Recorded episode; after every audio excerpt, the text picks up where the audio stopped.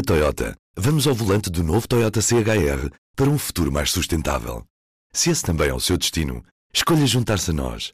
O novo Toyota CHR, para além de híbrido ou híbrido plug-in, incorpora materiais feitos de redes retiradas do mar. Assim, foi pensado para quem escolhe ter um estilo de vida mais ecológico e consciente. Cada escolha conta e escolher o novo Toyota CHR é ir mais além pelo planeta azul. Saiba mais em toyota.pt. Este é o Poder Público, a semana em debate pela secção de política do público. São José Almeida, Sónia Sapage, Marta Moitinho Oliveira. E eu sou Helena Pereira e este é o Poder Público. Estamos a gravar à hora do almoço de quinta-feira, dia 2 de setembro, e este é o regresso deste podcast depois da interrupção de agosto.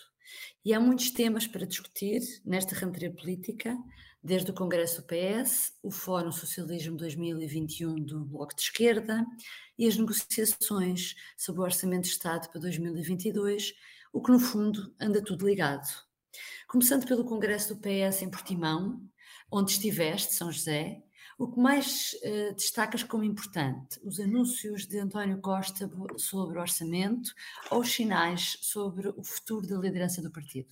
É, é claro que o que é importante entre, esses dois, entre essas duas ideias é os anúncios que foram feitos por António Costa uh, no discurso final, como é óbvio, importantes para o país e importantes no Congresso porque o futuro da liderança do PS é uma coisa de que no Congresso não se falou. Um, houve muito barulho jornalístico à volta do assunto. Mas houve no palco não se falou, não é? No palco. Sim, não, não se falou. Os jornalistas cá fora andaram a, a, a falar sobre isso. Agora, no Congresso não se Agora. falou. E o que eu acho que aconteceu é que o secretário-geral do PS e primeiro-ministro sabia que ia ter um congresso, que ia ser uma chatice, ia ser uma missa, não ia haver discussão nenhuma sobre, portanto, ia haver só a consagração da sua liderança e do seu governo e do combate à pandemia e do PRR, criou uma encenação tática que uhum. foi dizer ao Carlos César, presidente do partido, e à COCA, a Comissão Organizadora do Congresso, para convidar quatro dirigentes que poderiam sempre estar na mesa, porque qualquer dirigente pode ir para a mesa, a estarem na mesa, que são os quatro nomes que se acha agora, que se acha agora, que um dia, quando houver sucessão de líder no PS, serão os quatro nomes. Só que para quem nos está a ouvir, para quem nos está a ouvir uh, no meio. Sim, é o Pedro Nuno Santos, a Ana Catarina Mendonça Mendes, a Mariana Vieira da Silva e o Fernando Medina. Exatamente. Agora, ninguém sabe, esta, o que eu já vi até hoje mais foi putativos candidatos a líder que depois nunca são líderes de coisa nenhuma, nem nunca são candidatos. E, portanto, como até estas quatro personalidades têm percursos partidários internos têm características, têm currículos uh, diversos um, e, sobretudo, características pessoais uh, que, que, que, que, possam um dia permitir que eles sejam líderes de um partido. Um, eu acho que, pronto, foi uma forma de arranjar um barulho à volta do Congresso, que na prática, quando essa sucessão vier a acontecer, seja daqui a dois anos, seja de quatro, seja quando for, ou de seis, um, uh, há, há, uma, há uma frase que um desses quatro dirigentes do PS me disse há muitos anos uh, já, sobre quando se falava das sucessões e quem é que era e quem é que não era. E, e, e essa pessoa disse-me que quando o comboio passa, só entra no comboio quem está no apiadeiro. Não vale a pena ir mexer demais para o apiadeiro, porque até podemos adormecer quando o comboio está a passar. É muito boa essa frase, sim. Pronto. Sónia, concordas com, com esta, esta imagem da São José da encenação à volta da, da sucessão e, e, achas ou achas que isto pode ser, este tabu de António Costa, pode ser comparado com o tabu de Cavaco Silva que há uns anos? Eu, eu não comparo as duas coisas uh, pelo simples facto de, no caso do Cavaco, só houve realmente tabu muito perto de 95. Nós ainda estamos a dois anos de 2023. Portanto, eu compreendo, do ponto de vista pessoal, que uma pessoa não se possa comprometer para uh, daqui a dois anos. Ele não sabe o que é que lhe vai acontecer, ele não, não sabe se vai Mas haver. não seria natural que ele dissesse uma coisa desse género, exatamente, que pronto, que o natural era que me candidatasse, mas que não posso com esta distância ser completamente taxativo. É que nem isso ele disse, não é?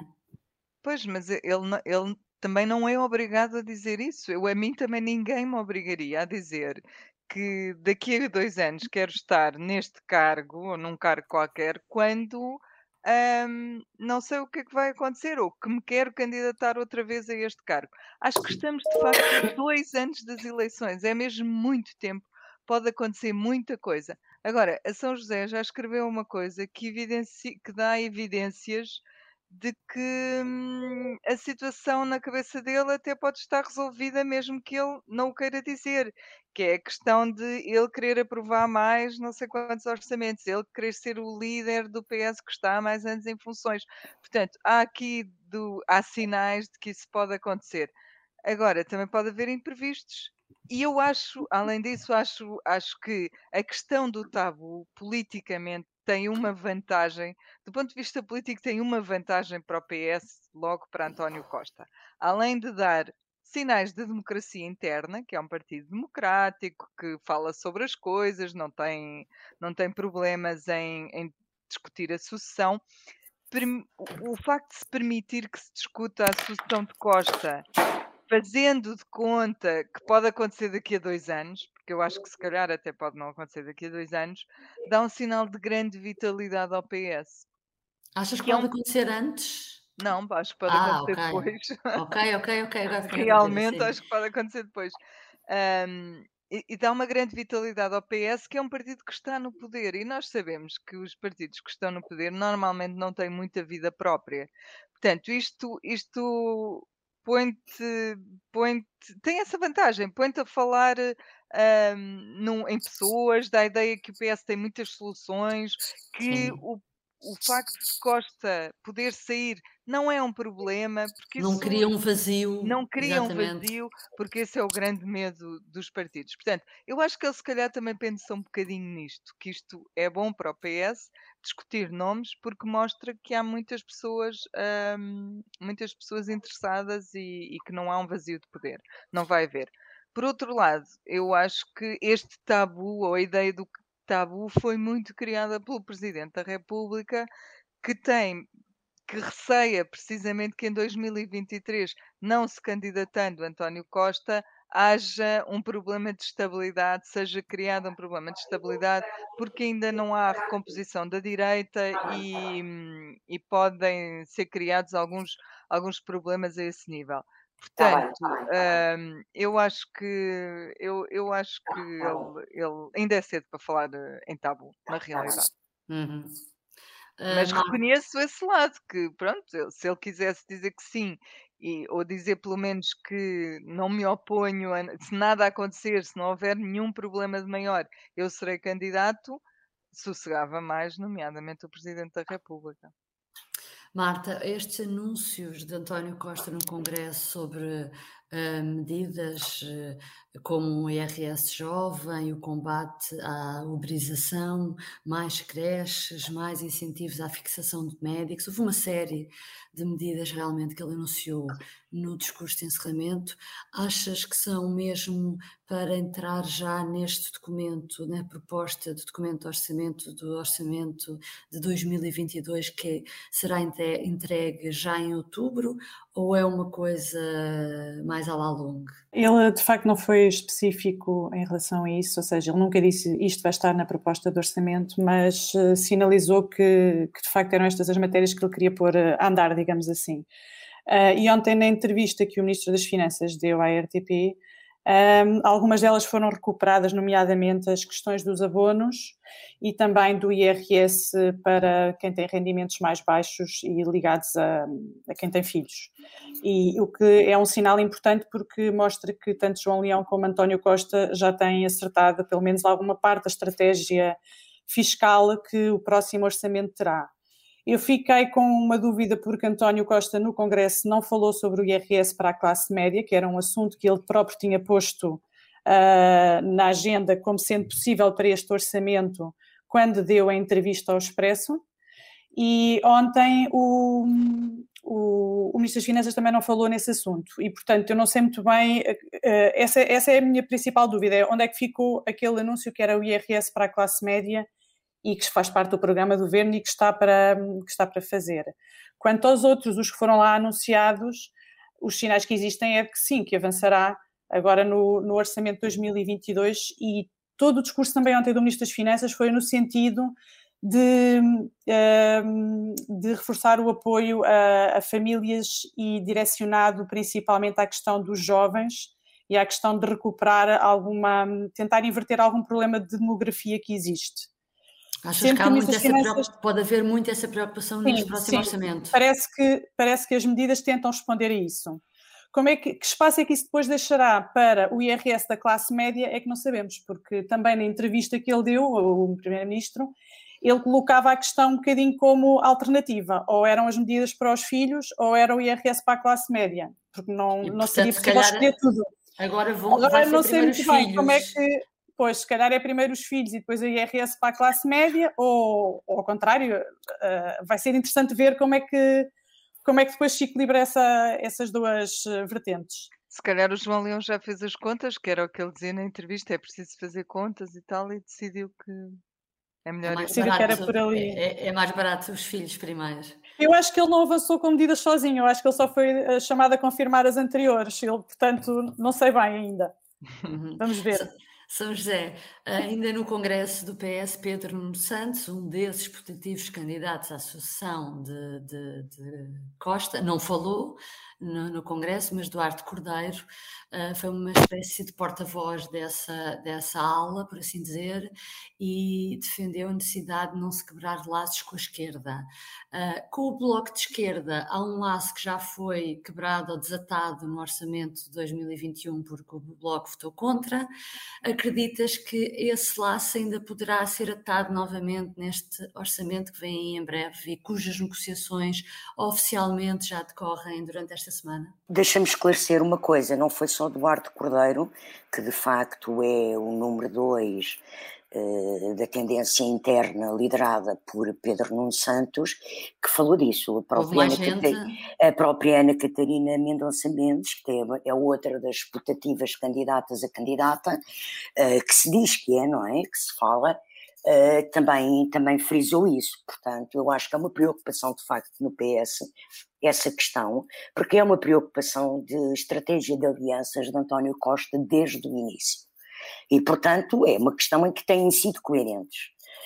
Um, quanto, quanto a este orçamento, eu creio que, apesar da reação de, de, de, de Jorge Costa no Congresso e de Catarina Martins depois no Fórum uh, Social do BE, que decorreu nessa mesma tarde, em Almada, que um, o próprio uh, Bloco de Esquerda está interessado em regressar às negociações e a ter influência no orçamento de Estado.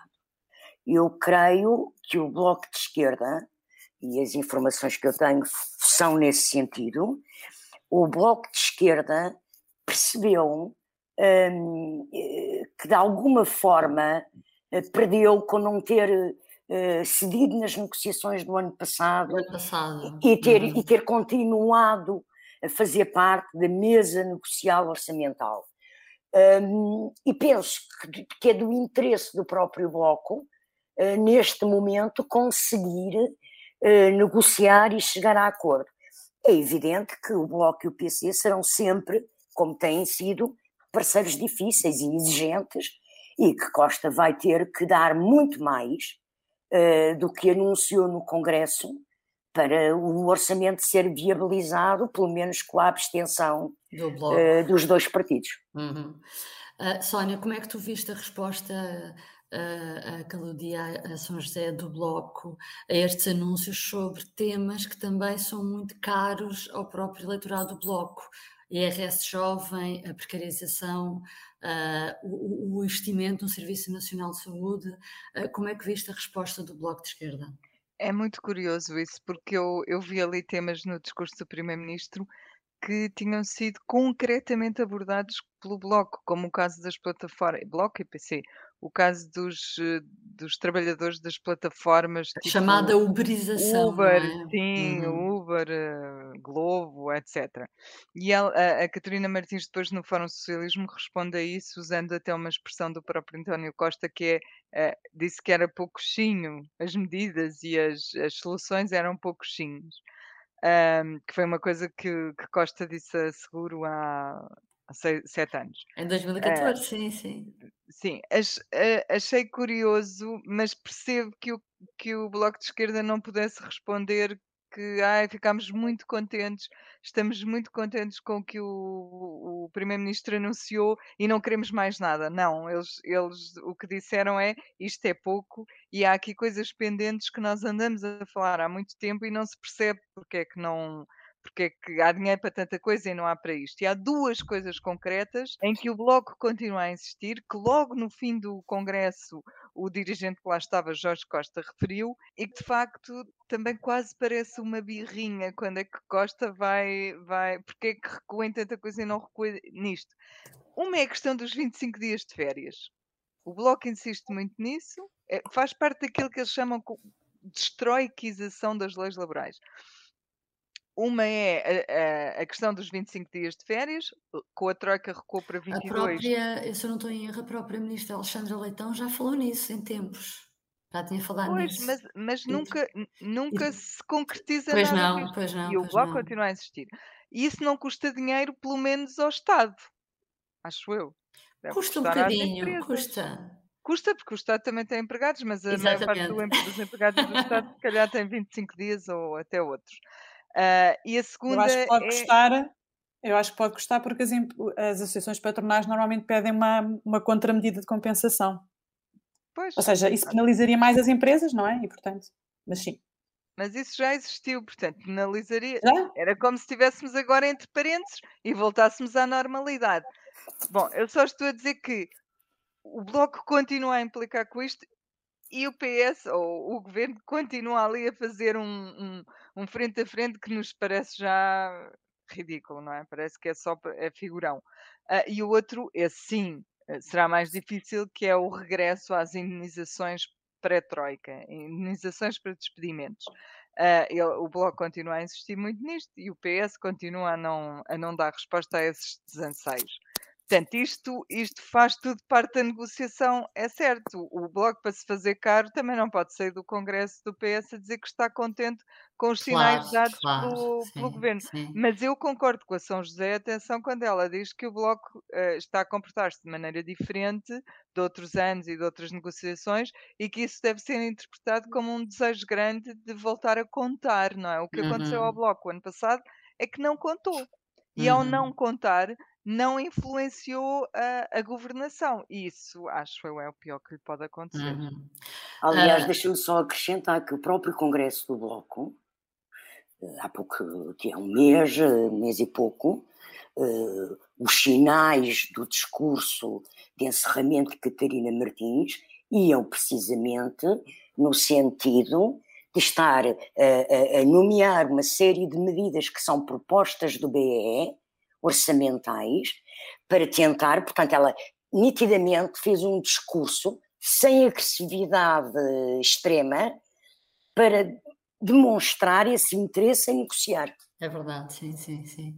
Uh, mas falando, vamos falar de outro parceiro à esquerda, que não é o Bloco de Esquerda, que é o PCP. Jerónimo de Souza também tem, tem mostrado algum desagrado nas últimas semanas, sempre muito, uh, como é que é dizer, agastado com o governo, porque ainda não cumpriu tudo aquilo que tinha prometido no anterior Orçamento de Estado, uh, e portanto, sei, não querer falar muito sobre o que é que poderá acontecer neste no de 2022. Marta, achas que estará algo tensa a relação uh, entre PS e PCP? Eu acho que, acho que não. Acho que o PCPI, como foi o PCP o parceiro decisivo no orçamento de 2021, é o PCP que agora tem que fazer esse papel de verificação da execução do orçamento de 2021.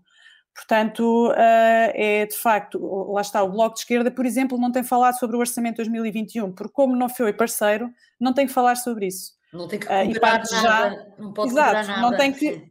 Pronto, e o PCP é que tem que fazer esse papel. E, portanto, é natural que, que até na festa do Avante, que é este, fim de, este próximo fim de semana, uh, Jerónimo de Sousa volta a falar disso, ao mesmo tempo que falará, obviamente, as questões também para 2022. Portanto, temos aí esse ponto, depois temos um conjunto de outros pontos que são uh, questões de atualidade que acabam por também fazer com que a relação uh, não possa ser uma relação suave neste momento, que é nós estamos na rentrée política, estão-se a juntar várias coisas, orçamento com autárquicas e ao, e ao mesmo tempo com a, a, festa do Avante que vem aí. Portanto, é natural que o PCP tenha feito, tenha passado a fazer um discurso um pouco mais parecer mais duro para o governo, mas ao mesmo tempo nos bastidores continua sentada na mesa das negociações para tentar negociar o próximo orçamento. E, e por exemplo, a questão do IRS, uh, da, das medidas que o Primeiro-Ministro anunciou uh, no Congresso, e também aquela questão do IRS na, na, para a classe média, Uh, isso vai ao encontro de uma reivindicação muito antiga do, que, o P, que o PCP tem colocado em cima da mesa todos os orçamentos, que é a questão de, de voltarmos a ter o mesmo número de escalões que tínhamos antes do enorme aumento de impostos. A destroiquização.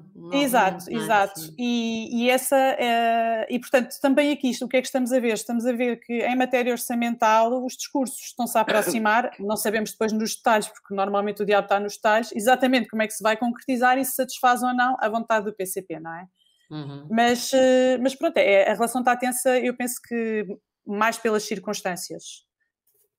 Uh, São José, há uma coisa interessante que, que o dirigente do Bloco de Esquerda disse, uh, o dirigente, o Jorge Costa, dirigente do Bloco de Esquerda, disse no congresso do PS, porque foi uma das pessoas que integrou a comitiva de, de, de convidados dos outros partidos que vão assistir aos encerramentos dos congressos, que é uma tradição na maior parte dos partidos em Portugal.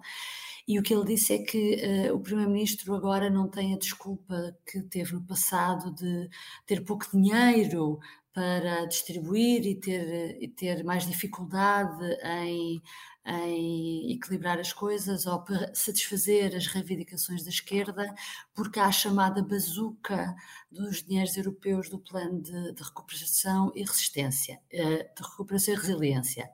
É verdade que sim, que há essa chamada bazuca, mas o que eu te pergunto é: achas que o facto de haver esse dinheiro de Bruxelas pode facilitar ou dificultar o diálogo do governo com parceiros que viabilizem o seu orçamento? Bom, primeiro, esse dinheiro do PRR eh, não vem todo já e não tem a ver, eh, eh, não vai servir para apoios sociais e outras medidas, porque, porque é ao nível de um investimento que, que não vai permitir eh, pagar tudo aquilo que são as reivindicações do BE, eh, porque nem se aplica a esses níveis. Agora, é evidente que a existência desse dinheiro para investimento, a existência do dinheiro do Portugal 2030, que é mais outra tranche de dinheiro, ao longo dos próximos anos, além dos orçamentos plurianuais da Comissão Europeia, é evidente que a situação financeira e orçamental do país é mais folgada do que tem sido no passado, no recente, e que, portanto, eh, o, o, governo está em condições eh, de poder eh, negociar com mais folga. Agora, eu acho que a questão das negociações não é tanto a questão de haver dinheiro ou não haver dinheiro. É até onde é que António Costa pode politicamente ir e responder a exigências do PCP e do Bloco sem pôr em causa compromissos europeus. eh, porque nós, eh, neste momento, o Tratado Orçamental está em suspenso, não temos a tal regrazinha dos 3% do déficit a funcionar. Estás a pensar então em que compromisso europeu? Em breve, em breve, em breve teremos, e portanto também isto não pode ser o bodo aos pobres, não é? Porque nós podemos por agora ter um déficit, mas não podemos manter este déficit e rapidamente vamos ter que baixar para 3% rapidamente. É um mas ainda não é em 2000, Ainda não é em 2022, sim. Não, pois, mas temos que começar a preparar para isso e, portanto, também não podemos arranjar encargos orçamentais permanentes que depois dificultem isso. Mas eu não, não sei, não, não, não sei que medidas é que o Primeiro-Ministro irá decidir uh, avançar ou não avançar e ceder nas negociações. E digo-te mesmo, eu acho que nós não vamos saber isso uh, antes da votação final global. Eh, ou seja, na primeira votação do orçamento, as negociações não vão estar fechadas, nunca estão. Sim, sim. Uh, e até pode acontecer, até pode acontecer, repetir-se a situação do ano passado, de o Bloco chumbar na primeira votação, mesmo assim o orçamento passa, viabilizado por outros partidos e pelas deputadas independentes, ou sem partido, como se diz agora, e depois na fase final das negociações, haver acordo. Portanto, voltemos à história do comboio. O comboio ainda está longe chegar à estação, estação. final via desta viagem. Exatamente. Sónia, houve ainda no Congresso uma pequena referência de António Costa a Marcelo Rebelo de Sousa, dizendo esperar que mantenha as características que os portugueses tanto apreciaram no seu primeiro mandato. Uh, haverá ali outra mensagem subliminar? Eu acho que é uma mensagem subliminar muito clara, não tem muito subliminar, porque o que ele quer dizer é que espera que Marcelo mantenha o espírito de cooperação e que não seja para ele o que Mário Soares foi para Cavaco Silva no, no segundo mandato, uh, não seja uma força de bloqueio, que era a expressão que se usava na altura. Uh, e porquê é que isso é importante para, hum, para António Costa e porque é que foi importante ele dizer isto? Porque já houve dois casos, desde que Marcelo tomou posse como, para o seu segundo mandato, uh, de promulgações uh, de leis uh, aprovadas pela Assembleia da República à revelia do PS e do Governo, concretamente. E a principal foi uma questão muito importante dos apoios sociais, que depois levou o, o Governo a entrar ali num pé de guerra e a recorrer para o Tribunal Constitucional, que acabou por lhe dar praticamente razão. Um, houve também outra relacionada com os, eh, com os concursos de professores. E eu acho que foi a esse sinal de que ia ser um presidente mais exigente e mais interventivo que António Costa quis responder com aquela frase nada subliminar. Uhum. Uh, dito isto tudo, parece, Marta, que o PSD, principal uhum. partido da oposição, deixou de existir e que é ignorado por todos, porque ninguém se refere a ele e as pessoas quase que se esquecem uh, que ele também existe. O que é que se passa?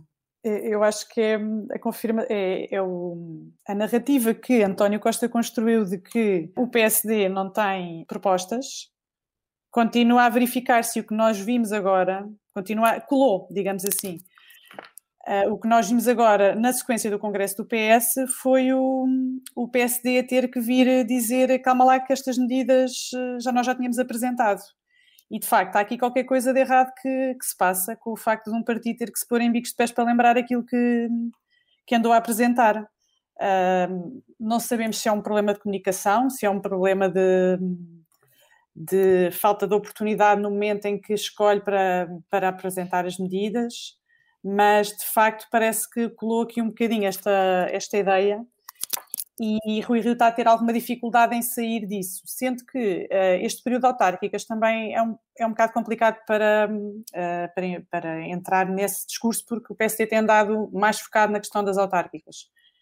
E também não, não, não é fácil andar nos dois territórios, orçamento e autárquicas, quando, quando o PSD não, não está na mesa das negociações do orçamento. E, portanto, também é natural que não seja chamado a pronunciar sobre as questões do orçamento para já, tantas vezes como, como os partidos à esquerda, que nós andamos sempre a chatear para tentar saber coisas sobre o orçamento e, portanto, é natural que eles apareçam muito. Sim. Para terminar, lanço um desafio uh, para que tem a ver com uma rúbrica tradicional do público, o público notório, que no jornal impresso ao sábado aparece sempre, uh, mas acho que pode haver aqui também espaço no nosso podcast para nós elegermos para cada um nós elegermos aquele que será o, o seu público notório uh, que destaca da semana. Uh, São José, vou começar por ti, por exemplo. O que é que tu destacarias como público notório? Olha, eu destaco com base num trabalho que fizemos para o Congresso do, do PS sobre os militantes uh, socialistas. Um, 44,4% dos militantes socialistas concentram-se em três federações distritais: uh, Porto, Braga e Lisboa. Sendo que o Porto tem 14.912 militantes, quando, por exemplo, Braga está abaixo dos 10 mil. Uh, portanto, destaca-se muito o Porto. Eu acho este número muito curioso, porque quando percebi a existência, estava a fazer esse trabalho e, e recebi estes dados e que, cuja fonte é o próprio Partido Socialista que nos deu este, forneceu estes dados, eu uh, uh, comecei a pensar como é que um partido que tem uma federação distrital tão forte, com tanta militância no Porto, tem tantas dificuldades há tantos anos para arranjar candidatos à Câmara do Porto. Para arranjar um bom candidato, é verdade. Um bom candidato, até para arranjar um, não é? Este ano aquilo parecia. Pronto, embrulham-se sucessivamente numa Se calhar é porque são muitos e discutem muito, não sei. Se calhar, se calhar. se calhar é isso, mas acho curioso. Um, pronto, é uma curiosidade, vale o que vale. Exatamente. Sónia, qual é o teu público notório? Olha, eu, eu vou escolher um público notório que é uma fotografia. Nós aqui, se calhar, não devíamos escolher fotografias, mas eu, eu posso descrevê-la. É uma fotografia em que Marta Temido uh, recebe o cartão de militante do PS das mãos de António Costa. Ela está assim, ela é, ela é pequena, não é muito alta, Uh, está assim ligeiramente curvada para receber o cartão. O, e António Costa está de mãos estendidas a dar-lhe. É uma, é uma foto que foi, esteve na nossa primeira página de domingo. Parece quase uma benção, não é? É, estar... é, é, uma é foto do, é uma foto do Rui Gaudêncio. É uma foto do nosso colega Rui Gaudêncio, muito bem apanhada. O momento é, é bonito, uh, mas sim, parece que ela está ali a ter uma benção de, Santo António Costa. Uh, acontece que nesse mesmo dia, um pouco mais tarde, ele dá uma entrevista ao, ao, ao Observador, à Rádio Observador, e, e deixa. Eu, eu penso que ele diria isso de qualquer outra pessoa que lhe perguntassem, mas deixa escapar que Marta Temida também podia ser uma boa candidata à liderança do PS. O PS está cheio deles, não é mais uma, menos uma. Uh, isso depois causa um burburinho imenso no, no Congresso. Portanto, foi um momento muito marcante, porque ela acabou por, por tornar-se o que nós escrevemos também, que foi uma protagonista inesperada. Ninguém estava à espera que aquilo acontecesse, não se sabia que ela tinha, se tinha tornado militante. Foi um momento criado, um momento mediático criado. Uh, e que e eu emotivo, acho... e emotivo e, também. Sim, ela estava emocionada, sim, é verdade, mesmo e eu acho que vale a pena referi-lo até para memória futura. Uhum. Marta, qual é o teu público notório? O meu é de milhões. É de mil milhões. muitos milhões? Imensa, muitos. muitos milhões. Então. É um número, o meu público notório é, é um número que é muito importante, que é, para quem não sabe, o orçamento quando começa a ser feito não, não começa numa base zero há coisas que já vêm de trás. E este número é, é exatamente isso: é quanto é que pesa ao orçamento do próximo ano, que começa agora a ser outra vez negociado à esquerda e feito dentro do Ministério das Finanças, quanto é que vem dos anos anteriores das medidas que já foram tomadas. E, portanto, aquilo, o que é que acontece? Aquilo reduz não só os próprios governos, imaginemos, num cenário de maioria absoluta, um governo também tem aquele número lá, e reduz a margem de manobra que esse governo tem para medidas novas de política que ele queira adotar naquele ano e reduz também, no caso de um governo que está em minoria e que tem que negociar o, o, o, orçamento no Parlamento, reduz a margem de negociação com os seus parceiros.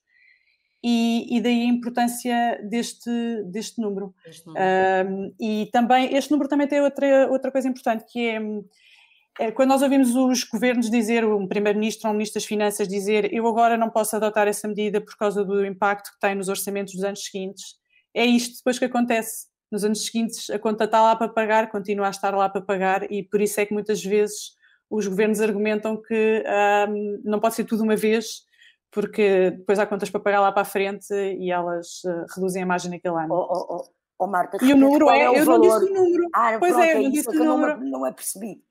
O número é 2 mil milhões de euros. É assim um número, pronto, Pronto. redondo. Bem gordo, bem gordo. Bem gordo. Já está comprometido. Já está, já está. Esse já não podemos contar com ele para nada de novo. Exatamente. Ganhaste o troféu desta semana. Com mil milhões, ninguém. Exatamente. Exato. Para terminar, eu só tenho um muito rápido, deixem-me só partilhar, um, Claro. eh, que não tem nada a ver com estas coisas, mas uma público notória, é uma notícia desta semana, que eu achei extraordinário, que tem a ver com o chumbo do Tribunal Constitucional, daquela lei que foi aprovada na Assembleia da República que permite eh, que o Ministério Público tenha acesso a e-mails sem autorização de um juiz. Eh, Marcelo mandou para o TC e eu recordo que na- no, no Parlamento a lei foi apresentada pelo PS e teve os votos favoráveis do PS, do PSD, do Bloco, do PAN, ninguém votou contra, houve- apenas abstenções e quando aquilo foi ao Tribunal Constitucional, os juízes, por unanimidade, chumbaram a lei. É só essa, esta nota que eu deixava. Há coisas extraordinárias que se passam na, na Assembleia. Bom, por esta, esta semana ficamos por aqui. Obrigada por nos ter acompanhado e voltamos eh, para a semana. Obrigada. Até Adeus. para a semana. Até para a semana. O público fica no ouvido. Na Toyota, vamos ao volante do novo Toyota CHR para um futuro mais sustentável. Se esse também é o seu destino, escolha juntar-se a nós. O novo Toyota CHR, para além de híbrido ou híbrido plug-in, incorpora materiais feitos de redes retiradas do mar. Assim, foi pensado para quem escolhe ter um estilo de vida mais ecológico e consciente. Cada escolha conta e escolher o novo Toyota CHR é ir mais além pelo planeta azul. Saiba mais em toyota.pt